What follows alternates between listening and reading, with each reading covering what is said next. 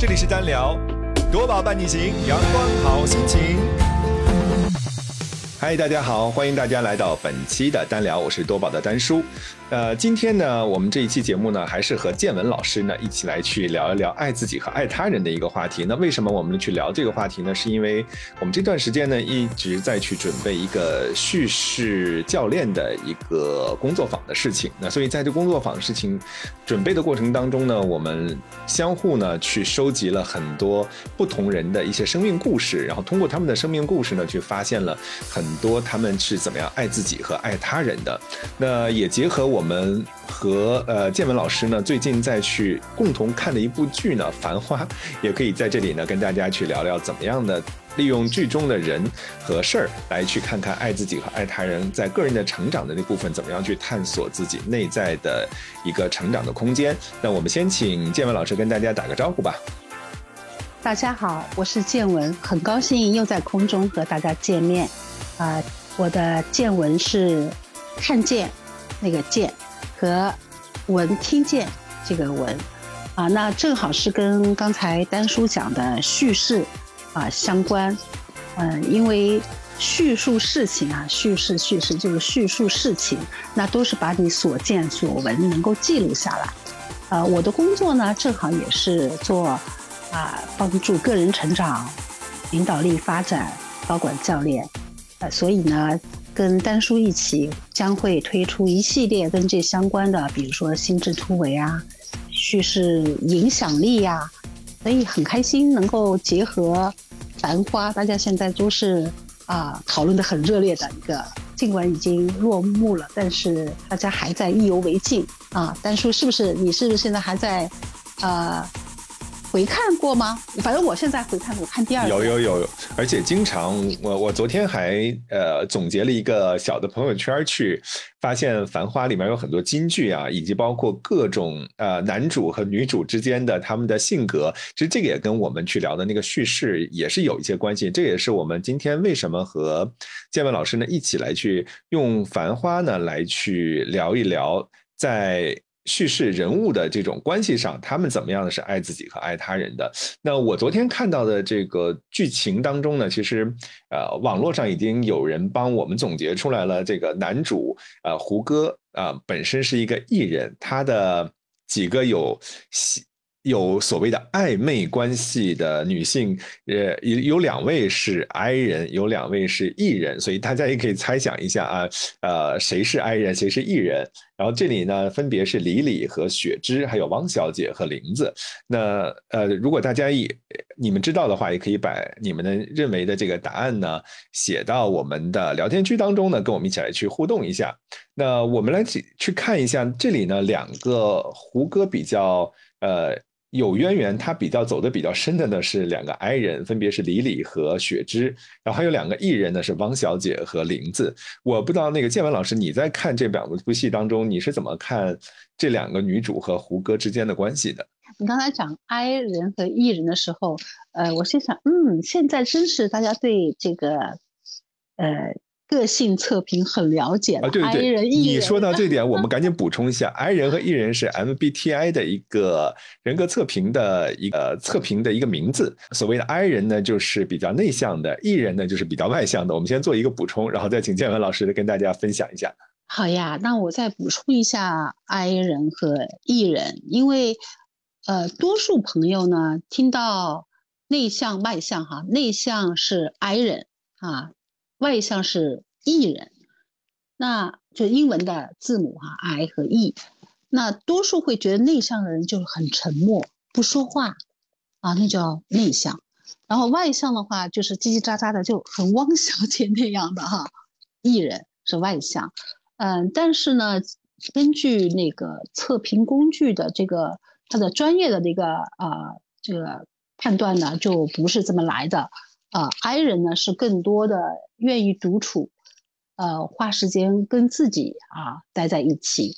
呃，他的能量是通过自己安静下来，然后他能够获得啊。比如我自己就是个 I 人，呃，我尽管我也很喜欢热闹，但我更多的当我碰到事情，我不会第一时间去找丹叔去倾诉哈，我第一时间其实是会说让我静一静，呃，可能就放松一下，听听音乐，喝个茶，自己想明白了，可能再去找丹叔聊。但是如果是艺人的话，可能第一时间就拉着丹叔就聊个两三小时哈。嗯，我真遇到过这样子的朋友，是吗？对。哦，那你你自己喜欢怎么样呢？呃，其实我也是 I 人嘛，所以我跟建文老师是一呃有同样的这个偏好啊，所以有一些事情、有一些情绪的时候呢，我可能先自己消化一下，可能就让我安静一会儿，就先自自我消化一下，然后再可以找这个朋友们去聊一下，呃，这里发生了一些什么。但我身边有一些呃艺人的朋友呢，就是会哇这个。波涛汹涌的，然后有的话密的，简直是一个多小时，连连几个气口都不带喘的，直接讲一个多小时。我觉得真的是讲完之后头都有点快爆炸的那种状态，好有画面感呀！啊，所以那个从呃电视剧啊《繁花》里面我们看到的是呃汪小姐，因为有些人呢是会呃抱怨说，本来好好的一个繁花是不想。啊，我们我们上海话叫“瓦香”，瓦香啊，现在呢就变得好想啊，好想的人里面 太想了，太想里面就是一个汪小姐啊，她首当其冲的，因为她说话的这个声音非常的高尖啊，频率也很快，会给别人压迫感。你这个呢是蛮多艺人也会有的一个啊表面的一个行为的呈现。那同样呢，还有那个林子哈，林子因为啊很多人喜欢，也很多人不喜欢。喜欢的人很多是因为马伊琍演的真好，就是上海女人的作啊，就全被这么展现出来了。那这个，所以他们的意哈外向型就还蛮清晰的哈。我们哪怕现在没有在看，只是我们在聊，我们已经能够感受到这个艺人的这样一个一个。热情能热情能量的外显，对。但宝总他本身是艺人，是吧？他本身也是那个爱交际啊，愿意跟不同人打交道。但他心仪的啊，就比较暧昧一点的，就是第一就是十三路之花啊，那个雪芝，对。然后呢，还有就是那个李李啊，这个非常风情万种的这个至臻园老板娘。嗯，他们都是属于，你看他们的形象都是都很安静哈，嗯，不太张扬的表达，啊，都比较，就是有些人不太喜欢他们，就觉得他们还都蛮工于心机的，因为他有足够时间跟自己独处，然后呢，去，当然这个不一定说性格一定就就决定了他是会心机，而是说他们可能这个性格的偏向让他们更多的时间空间独处。啊，那么有些人可能会发展出这个能力，他非常善于去筹谋一些事情，所以大概是从 I 人和 E 人，我是看到这些。丹叔，你看呢？嗯，我也是，呃，跟建文老师看到的差不多啊。就是我，我觉得所谓的我们的阿宝宝总，呃，可能更深爱一点的李李和雪芝呢，都是 I 人，能够呃，不是太跟他有太多。这个太热闹的这种场景，让他自己呢，呃，给他的相对一个大的空间，然后也不会有太亲密的这样的一些距离和甚至说黏着保总那种感觉，所以给保总可能有更多的空间，能够让他呃有去呃沉浸在自己的一些这个事业的思考当中，然后他们彼此之间其实也是蛮独立的，我觉得这个可能也是保总比较喜欢这。两位的一个主要的一个倾向吧，因为不同，所以喜欢。对，对的，我也猜也是。是的，那我们今天其实要聊，就是怎么样的通过先爱自己，再去爱他人。其实爱自己的过程也是一个自我探索和成长的一个过程嘛。所以在这里爱自己呢，呃，我我我记得印象比较深刻的有三位，主要戏比较多的就三位女主嘛，李李、汪小姐和玲子啊，这三位女主的戏还是蛮多的，和胡歌之间的这种的啊情感的这个关联也还是非常戏份是比较多。多的，那这里的话，我我我也想请教一下建文老师，就是你怎么看这三位女主，她们是怎么爱自己的？她们用什么样的方式爱自己？哎呀，这个问题很有意思，因为最近大家在看《繁花》，很多朋友都很有自己的想法，然后跟我也有蛮多交流的。所以呢，每个人眼里啊，这些主这些人物角色啊，爱自己与否是不一样的。那我听到的最多的呢，是觉得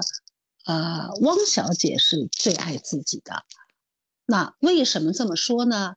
啊，主要是呃，就有这个偏好的啊，就是偏向汪小姐的朋友们，往往会看到汪小姐是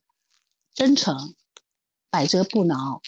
啊，一路开个呃豪车开到深圳，还还被人抢了包，她仍然是就还被打了哈，还仍然这么坚持的去把事情做好。那在这个过程中哈，因为我们讲到叙事，那就是在讲在一段时间内的事件的发生。从中人物他是如何去找寻他自己的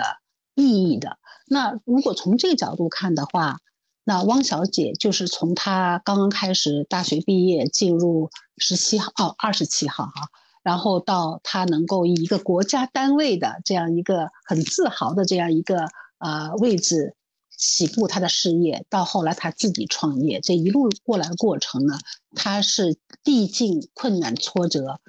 就是不言败，而且呢，有朋友特别喜欢结局，就是汪小姐在浦东啊开了新的公司，她跟保总的情愫也是有了很干净的一个了断，因为他们本来是约好什么五年之后一起去看看灯、看看看烟花，但是当各种各样的呃事情发生以后，汪小姐她其实还是很好的。管理了她跟保总之间的情感边界，他们没有在一起，啊，她是在浦东忙她的事业，所以这里面呢，我也是蛮同意的。这些朋友跟我的分享，就汪小姐是一个善于学习、勇敢成长的人，以及呢，他是以真诚获得了啊保总对他支持，这肯定的哈，啊，然后还有就是像范总啊，那个。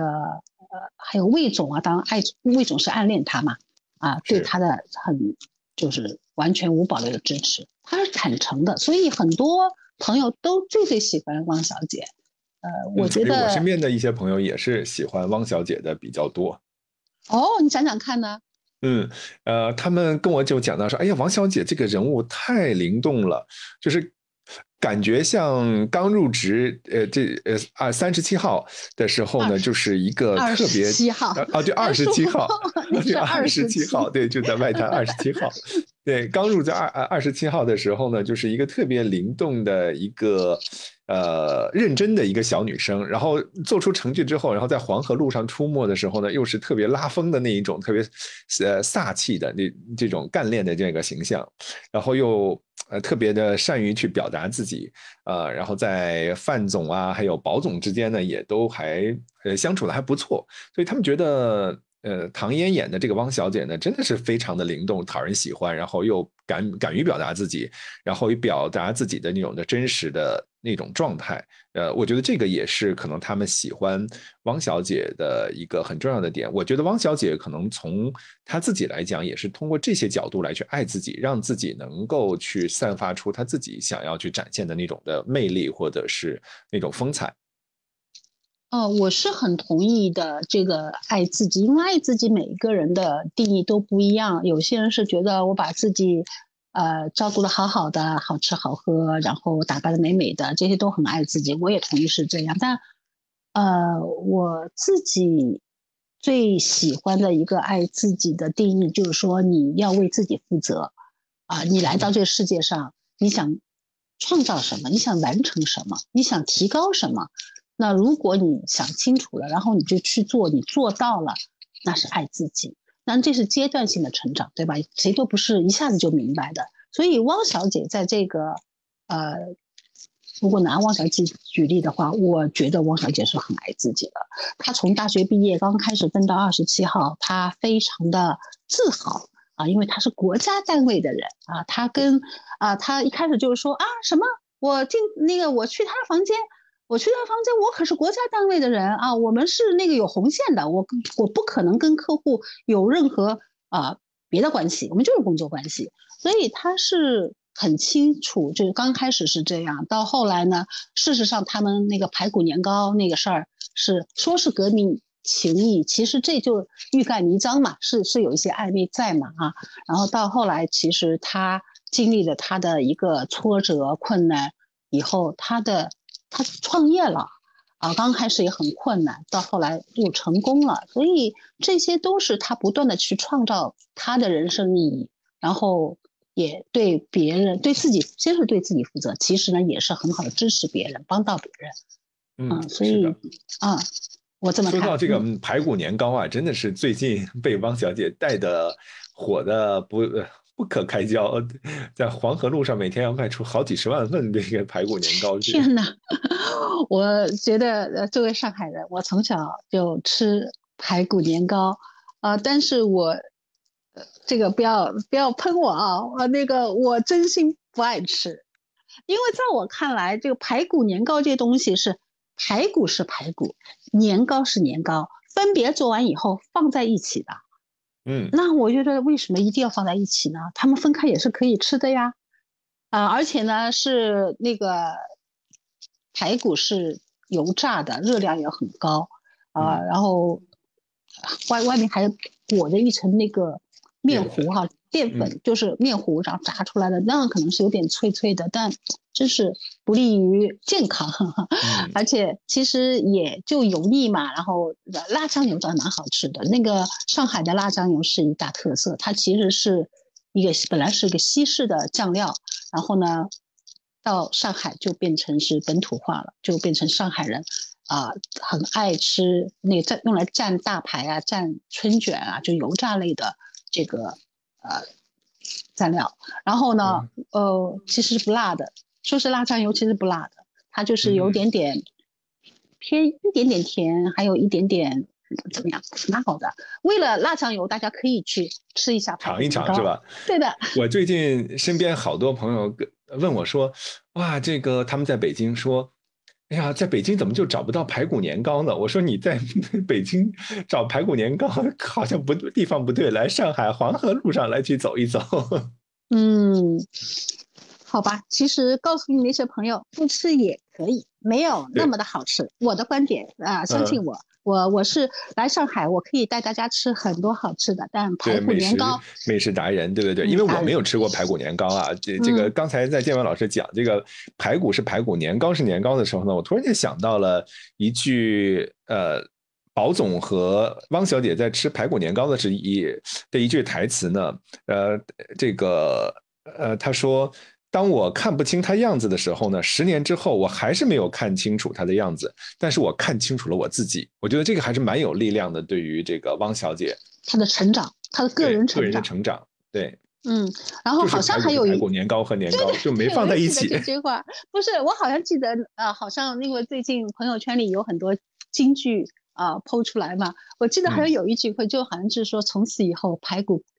就是排骨，年糕就是年糕啊，对。对啊，这是爷叔讲的。对，从此以后，排骨是排骨，年糕是年糕。对啊，我觉得后来就他们就就是这样分分的嘛。我觉得蛮清楚的。哎，从这点来讲的话，哎，这个有时间，丹叔，我们过一阵等没那么热了以后，我们也可以一起去吃啊。因为这个尽管是两个不同的东西，那分别吃，分从分分别的风味来讲，也也还都还不难吃吧？我觉得还行。但是特别什么着急上火的，说一定要先吃到，我觉得蛮没有必要。这就是任何火爆的一个东西出来以后的一阵风吧。是是没错，而且我我觉得就是从。呃，排骨年糕的这个比喻上，我们也看到了，最后排骨是排骨，年糕是年糕。汪小姐个人的这个成长，其实也是蛮大的。从刚开始和宝总在一起，可能有她自己的情愫在后面，呃，找到自己的目标方向之后，资呃只身一人去到深圳去看单子啊，去跟进这个生意啊，最后成功。我觉得那个其实还是蛮励志的一段成长故事。对的，对的，所以一定要再要讲到爱自己。我是想用一个更简单的角度，就是说，你做这事情是为了什么？如果是因为汪小姐就是为了她的公司啊，她为了业务，为了她能打拼事业，就很单纯。那里面没有一个说啊，我因为这么做了，保总就会爱上我，或者说我们就有可能怎么怎么样，就这个就不是爱自己，因为太多人就会混淆里面的一个个人的一个动机，因为太多人是觉得，哎呀，我那么做的话，那那个他就会喜欢我，他怎么啊？就假如说有这样一个情况的话，嗯，不可以反思一下，那就不够爱自己。嗯，我我我是这么看的哈。那那个丹叔，你你觉得呢？嗯，是的，我我也跟你有同样的这样的一个想法，因为我觉得在爱自己的过程，其实就是一个为自己负责、看清楚自己想要什么、坚定自己内心的一个成长，或者是那个风向标的一个过程。只有你清晰了，你可以为自己负责了，你才能够更坚定的说，我怎么去爱自己。是是，所以对这点来讲的话，我们。在汪小姐这个人物中呢，因为看得蛮清楚的，那么有也有些朋友是喜欢林子的啊，我不知道丹叔你有没有朋友喜欢林子？呃，林子的我好像目前为止没太收到这方面的反馈，但我觉得好像我个人从我个人上来讲的话，我我觉得林子其实也是一个蛮智慧和蛮聪明的一个。女性上海女人的一个形象，我我记得有一段戏，就是他们去吃小馄饨的，去青浦的朱家角去吃小馄饨的那那段戏，我我不知道建文老师有没有印象那段戏？有啊，因为呃我自己是喜欢各种吃，所以对于啊哪里有小馄饨，因为在说啊我。我前面说过了，我上海人，所以对小馄饨，因为这是从小到大最寻常会吃到的点心，就好像是我生活的一部分，所以对小馄饨我本身就很喜欢。我经常研究哪里的小馄饨最好吃，然后在电视剧里面说青浦有这个好吃小馄饨，我是有点心动的。我想说，哦，要不是什么时候我也跑了那么远去吃一下小馄饨，嗯。呃，至今还没有行动，原因是真是比较远，因为我住在市中心，去青浦还比较远。就是要说一个小馄饨好吃到那样程度，我在想象中，我再想想看。所以呢，讲到这一段，我觉得特别有意思啊，就说到林子是不是爱自己？在我眼里，林子也很爱自己啊。呃，他其实去青浦吃小馄饨的这个桥段。啊，在一些朋友看来就是很简单，就是好吃嘛。啊，但是呢，其实结合啊电视剧的上下文，啊，它很有意思。就那碗小馄饨是清晨，就老清老早的，啊，宝总和呃林子两个人去青浦吃的。那就像刚才讲的，就是这么大的动力，那背地是到底是什么？就是这这发生了什么才能跑到老秦跑到跑那么远？难道真的只是好吃吗？那么根据剧情，其实我们可以不难看到，就是林子似乎是有点要拿这个呃事情来看宝总是不是对他有心啊？所以你想想那个一个男人啊，特别是宝总后来还回来还补觉了，就说明他不是个早起的人。一个不是早起的人，要能起那么早，然后跑那么远去吃，那除非他会被一个东西打动，他要不就是被钱打动啊，要不就被情打动。那背后的动机是什么呢？这动机是什么呢？我就觉得就是是林子是，又是想要情啊，因为他对宝总也有意思嘛。然后又是为了钱，因为其实呢，在这个一段对话吃馄饨一段对话以后，包括之后，他是说要重新装修叶东京嘛。他其实后来我有点点呃不是很记得，但是至少有一个细节，就是保总后来给了他一个五买给他买了一个五十万的保单。嗯，是的。对，所以呢，他是有所收获的，就是无利不起早。啊，所以去吃个吃小馄饨不是那么简单的事情，在这个林子这个他的世界里面，就钱很重要啊，所以他每笔钱都算得清清楚楚，然后能多赚就多赚，把一对两百块进价的耳环，他能够卖个两万六，我觉得他真是很辣手的哈。对，那个那个那段戏也是比较 好玩的，两百块卖给林子是两千六，对对，然后到最后卖卖两万六，然后呃，林子就是爱钱这一面哈，所以爱自己爱自己，在林子这里这里就跟爱钱就有关系，那他也没有错，我觉得呃，那个每个人都是需要钱，那他。也很努力赚钱，除了那个两万六弄的确实是很糟糕的结果，但是他后来也补偿了。我觉得林子这个人还是不错的，他后来其实是去找那个汪小姐去道歉，很真诚的，他也帮了汪小姐啊。是，但是呢，就是说在小馄饨的事情上，他对于那个保总的小心思是很有意思的。就是有一句台词，就是保总说，然后我给你买一个五十万的第那个保单，然后他就问保总说，是单给我买了呢，还是给别人也有啊？也有啊，对对对。呃，所以这里面就很有小心思，就是他是想人财两得的，他既想要要从保总那里拿到更多的钱，他更想能成为保总太太。所以就问，哎，这是不是只有我？那我猜测保总当然买了蛮多份的哈，因为保总的回答也很有意思。保总没有接这个话，保总说啊，等以后给你买一个更大的。更大的，对，对，所以就是，呃，我记得一开始的时候就交代保总是不是单身，说对，保总一直是单身。那有没有女朋友？呃，反正正式的就是超过图章认证的女朋友是没有。啊，所以可见宝总也是很多情呐，啊，然后回到说林子是不是爱自己？我觉得很爱，因为他很清楚他要什么。然后一旦他发现宝总对他没有呃感情上的任何纠葛，他们他们之间没有任何纠葛，也没有任何暧昧可可以发展下去，他毅然决然的去开了他的夜，就装修重新装修的夜东京。大干了一番事后面也去香港去开分店。我我觉得那个林子，我还可呃觉得他身上的果敢还是非常呃值得欣赏的。哦，怎么说说看？怎么果敢？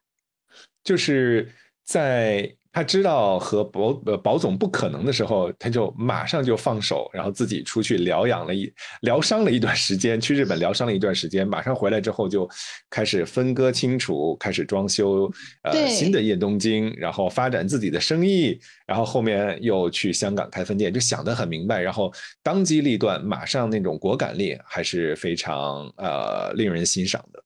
但这就是又跟前面一样啊，说果敢力，也就是说他的动机是很清晰的，他是为了让自己生活的更好啊。他跟人际在人际中间，当他发现就是这个事情是呃是是没有可能的时候，他就当机立断，斩断情丝啊，没有拖泥带水啊。然后我觉得，尽管很多人不喜欢林子，说他太有心机，但我觉得有些小小的。小手腕还是蛮可爱的，但他又没有说心计到去跟对别人有害人，对对，没有害人嘛，对吧？他小心思的地方很好玩的，他不是跟保总从青浦回来，然后呢，他本来保总都不想下车的，然后他跟保总说：“呀，来拿东西呀，这个后盖箱那么多东西，你让我怎么拿呀？要不要不要不要撒了？”然后保总拿了，拿了以后呢，他就一路一路特别大声，他说：“哎呀，他说又不要让他去，他偏要去。” 这种小心机就很好玩啊，因为本来是人家保总根本就不想去，以及呢也根本不想呃下车拎东西，然后被他一咋呼的，就全世界都会觉得是保总是吃死他爱死他那样的，就是非要跟他一块去，非要拎东西啊。这个小心机还我觉得还蛮好玩的，我还蛮好玩的。对，是是是，就无伤大雅，很生动。这个马伊琍那一段戏演的真的是好生动。很很上海，对对对，就是呃，就是那个腔调拿捏的刚刚好。对啊，对啊，所以我是想说，那呃，我不知道大家是不是真的喜欢林子或不喜欢林子。我有很多朋友很喜欢他，嗯啊，那我们刚才也讲了蛮多了，就觉得喜欢有喜欢的理由呗，因为他也是一个。很清楚自己要什么，然后也为自己的行为负责。当他犯了错，他也知道去道歉，他付出代价，他也去帮到王小姐。嗯，啊，我觉得这个也是很好。没错，而且呃，除了林子之外的话，还有另外一个呃女主，就呃这个辛芷蕾扮演的李李，也是蛮有个性的，非常有，非常有，因为我知道喜欢李李的人很少，很少，很少，因为基本上就觉得啊，除了觉得他风情万种哈，大家也会说，呃，辛芷蕾就是通过这个电影就是拍出他自己都发现了，哦，他原来可以这么美啊。除了这以外，好像大家都觉得他太有心机了，他太唯利是图了，嗯，那非常冷静，嗯。啊，是他有没有爱自己？这个怎么说呢？我觉得他也有爱自己的成分。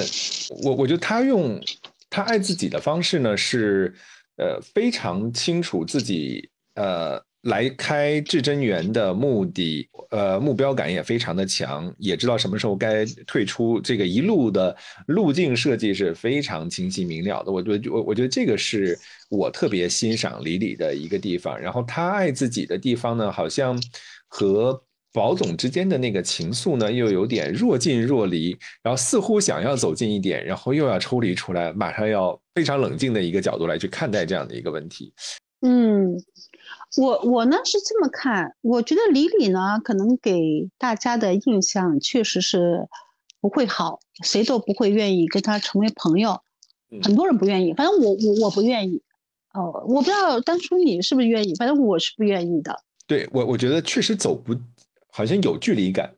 边界感也非常的清晰。嗯，关键是我觉得他确实是太唯利是图了，我我自己不太喜欢这样，因为他。他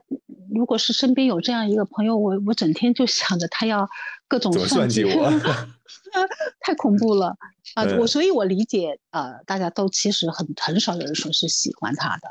但从另外角度，我是理解他的，我是我认为他是爱自己的。所以说到叙事啊，我们正好讲一讲，因为这个叙事这个事儿，自从有人类开始生存啊。就开始有叙事，因为就是要讲发生的事情哈，自己怎么想的，怎会怎么做的，人家怎么想怎么做的，其实很普通啊。叙事可以把它拉高到很专业，因为所有的文学作品、历史的一些记载都是叙事嘛。那也可以跟日常相关，就是平时大家聊个天，就是我跟丹叔，咱们俩现在也在叙事啊，对吧？对，是的，是的。对，那如果更要呃讲到跟我们。啊，工作相关的那可能在一个时间段里面去看一系列事件发生，然后人物在中间的一个心路历程，然后帮到我们更好的去理解这个人，了解这个人。然后呢，呃，在我们的工作哈，我跟丹叔的工作还有怎么去帮到这个人能够去心智突围，能够成长啊，这是这就会有点跟大家平时聊天会不一样啊，不很不一样，也很不一样。那我是从李李。他这个人物从电视剧里面，因为电视剧的李李跟小说的李李不是一样的啊。那我们先说，我们只说电视剧。电视剧里面呢，他是那股票的炒股的那个高手中的高手啊，顶尖高手。所以呢，之前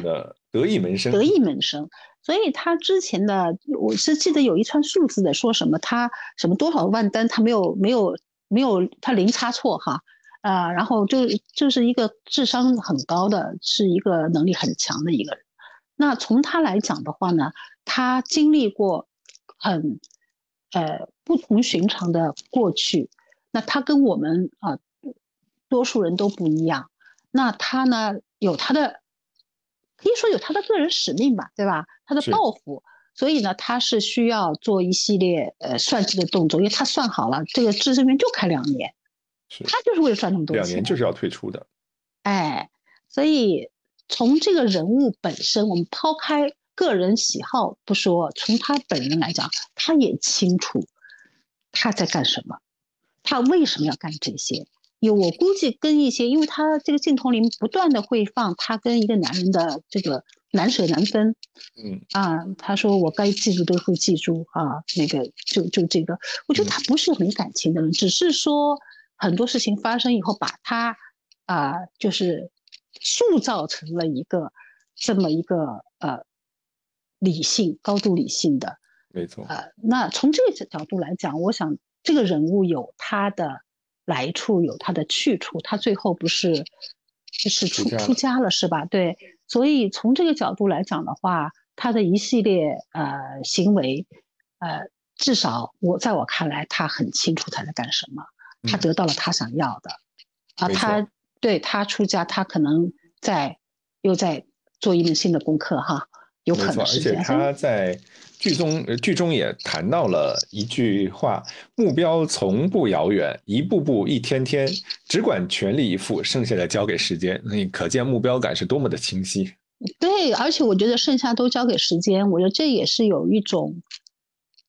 有一种看清，有一种豁达，因为呃，叫尽人事听天命嘛。嗯，对，所以我也觉得，如果抛开这个，哎呀，这个被算计不舒服，这个呃不愿意跟他交朋友来讲的话，这个人物本身，我觉得是一个很清晰的，为自己负责的，他做了些事情，可能真是让让人家是。受损失了啊！这个事情我就我们就不评论。但是我们今天讲的是爱自己，所以呢，我们从三个女主人公来讲的话，各有各的爱法。但是底层逻辑，在我看来，就是凡是你知道，呃，你的生活意义、你的生命意义，你想要的是什么，你来世间走一遭，你想得到什么，然后你很努力的去做了，你去得到了，呃，那就是一个爱自己。没错。而且这三个女主当中，呃，确实我我我也觉得三个人都是爱自己的，只是用不同的方式知道了自己要什么，然后去努力的那个朝着那个方向去走。这个也是探索在爱自己的路上需要必经的一些道路。然后我我也想到了李李曾经说过的一句话啊，叫做“只要看到了未来，才会有未来”。是这样，我们教练都是这么说的呀。没错，要看成功画面啊。是没错，没错。所以，我们看到了成功画面的时候，你自己的那个成成长的过程当中，有那个愿景来去驱动的时候，有一些波动在的时候，你也可以去自我的去疗愈和成长。对对，当然自我成长啊，自我探索、自我成长总是第一位的。那么，如果在这过程中有一些伙伴可以一起啊，特别是专业人士能够给到。帮助支持这些都至关重要，因为我不想强调我的工作的重要性，但确实是这样。呃，专业跟不专业是差别很大，因为不专业大家聊个天哈，可以聊个什么呃很长时间，但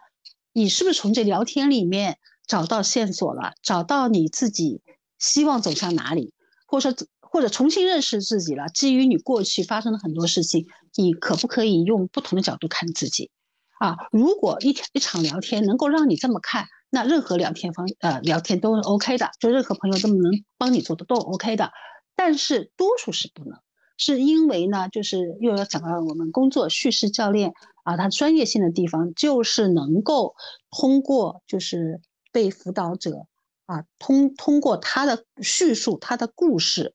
然后我们作为专业人员是帮他们重新去看。以及帮到他们重新找到选择，开始走入一段全新的生活。嗯，没错，这个就是我们叙事教练，呃，我和建文老师要去做的这个事情。所以，真的是在个人成长的过程当中呢，如果有专业的人员能够给你去做一点突破的话，会让你的效率和你取得的那个效果是完全不一样的。对，对我特别还要讲一点是为什么会不同哈？这关键点就在于我们往往会有一个叫像。自动化反应，呃，也就是说，我讲这个话，我做这个事情，我已经习惯了，我根本不知道里面是会有一个新的可能性的，除非别人看到，也通常说的是会看到啊盲点，看到误区，或者说重新构建一个新的可能性。那这就是叙事教练能够带来的不同的地方，就不然的话就没有这个专业支持，呃，可能这个人物就一直是在原先的这个模式里面无限循环，就是活多少，呃年都可能是只活了一天，因为这行为模式是一模一样。嗯啊，是的，所以要突破自己的。以往的这个行为模式要去有一些突围的过程嘛，这个也是需要去成长路上要去突破和对成长的一个，这才是成长。因为只有打破你原先的一个固定模式，这才叫成长。不然的话呢，我们如果是自动化的反应，就是我无意识的一直在重复。其实我是我们是，哪怕是单说我们两个人，我们也会需要专业知识，因为我们也会有一些固定模式啊，所以每个人都会需要。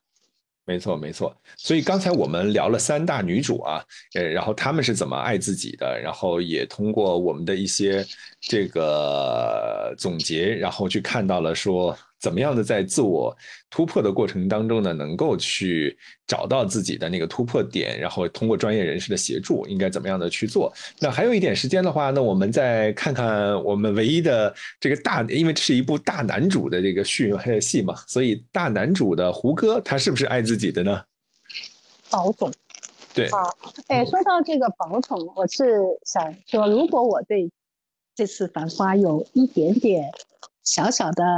遗憾的话，其实我很喜欢，因为很多人说呀，王家卫拍的怎么把拍那么潮呀，怎么的？那我不这么看，我觉得艺术就是有点夸张的。我至少我自己经历的那个九十年代的这些人和事，我在《繁花》中间都看到了，所以我觉得我很喜欢。让我打分十分里面，我可以给《繁花》打九点五分以上。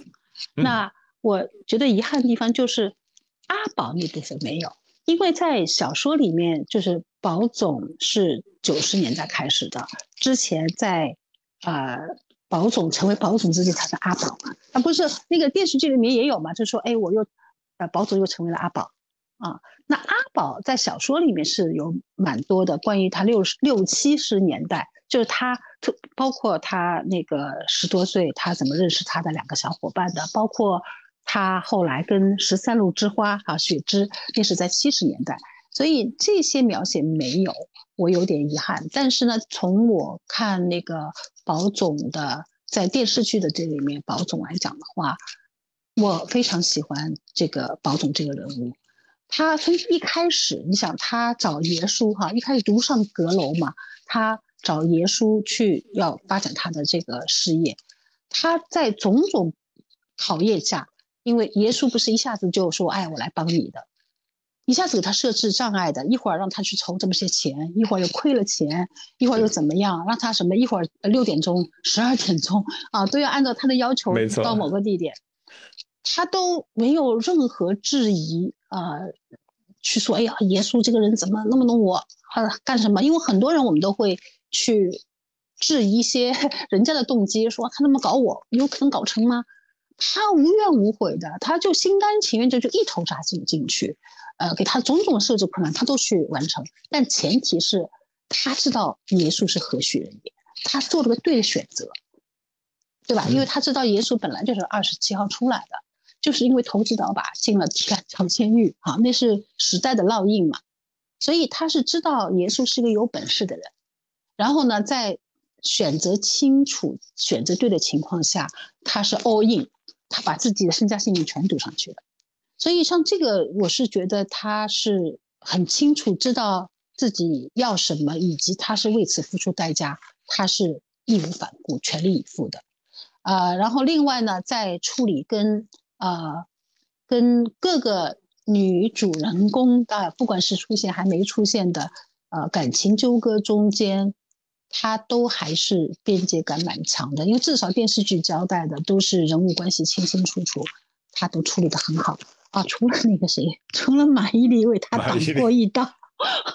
对那个李英素为他挡过一刀啊。我为我是个为你挡过刀的女人啊，这个这个还有点搞笑，但是呃，他基本上什么事情都很清楚，他为什么要做。以及这么做的话，对带来什么好处，付出什么代价，他是不是愿意承受这些代价？都承受了，最后他什么都没有，成为阿宝，啊，他承受了，所以我觉得他好像相对于三位呃女主人公来讲的话，啊，宝总在爱自己这身呃上面，呃，让我看到的这个全力以赴。我觉得他才是最最全力以赴的。嗯，真的是，我觉得他也真的是全力以赴。呃，尤尤其在后后半段这个 经历股市的震荡之后那一段，真是全力以赴，拼搏一把。是啊，是啊，就是里面就各种，就是其实是有朋友曾经问过我说，哎，这个《繁花》这个里面有没有能够看到领导力发展啊。哎呀，我说这个就我们不谈这个。我说，因为我们要做领导力发展的话，当然会说到很多要怎么样去前瞻性啊，怎么样去啊能够凝聚大家呀，啊怎么样能达成结果呀？啊，如果公司在职场，我们往往要从这个这个主要角度去看。我说，保总。更多让我看到一些风花雪月哈，让我看到一些他的这个商场，但他有智慧哈，但我好像觉得不能这么直接去谈，但仍然我觉得他这个人物中间是非常多的表现出他的一个智慧，就比如他看清那个商机啊，然后呢他的勇敢沉稳啊，在重大压力下他能够挺得住，然后呢各种的人。情方面的人情世故方面的这个，他的，我觉得他是善良吧，善良，然后他对别人的支持，因为他之所以能成就很大的事业，是因为他对周围的人都是不遗余力的支持。啊，包括给蔡司令背黑锅哈。包括是那个怎么就是怎样，就我觉得他就是把公司都交给了野叔哈，就是真实真诚的这样的一个合作。然后他对汪小姐，他就是一路说就是为了支持野叔，不是对他有埋怨嘛？就是你好像就是为了 那个让那个汪小姐能当上汪科长啊，你好像也没为自己谋啥好处嘛？啊，他是当然是有了，但客观来讲，他很多都是为了帮汪小姐。呃，然后呢，还有就是耶稣，你从耶稣的埋怨中，其实可以看出很多他的为人方面的仗义慷慨，包括耶稣经常那个说那个林子那个讨债鬼，啊，那你又被那讨债鬼牵住了啊，但都是他人际方面他对别人的支持，嗯，所以我觉得他在我眼里，他把这几个方面爱自己，能够支持他人，啊，然后为自己行为负责。呃，能够承担所有后果，我觉得这些都是都很棒，对，做的都非常好。嗯，好了，哎呀，我们聊了这么多啊，今天我们聊的是爱自己，通过繁花和爱自己之间呢。分析了一下各个主人公之间是怎么样爱自己的和勇于突破自己的成长，不断的向最好的自己来去进发的这样的一些分享啊。那最后的话，我们也想去借用《繁花》当中的一句话，来去给我们今天的节目做一个小小的一个结尾，那就是不管你现在是不是真正的爱自己，或者还在爱自己突破和成长的路上。但是，呃，人生不能重新开始，但是可以从每一个选择点重新出发。带着这样的一个祝福呢，也向我们所有收听这一期节目的这个伙伴呢，呃，从今天开始可以好好的爱自己，享受当下。啊，我们也谢谢建文老师今天和我们一起分享，聊了这么多，谢谢建文老师。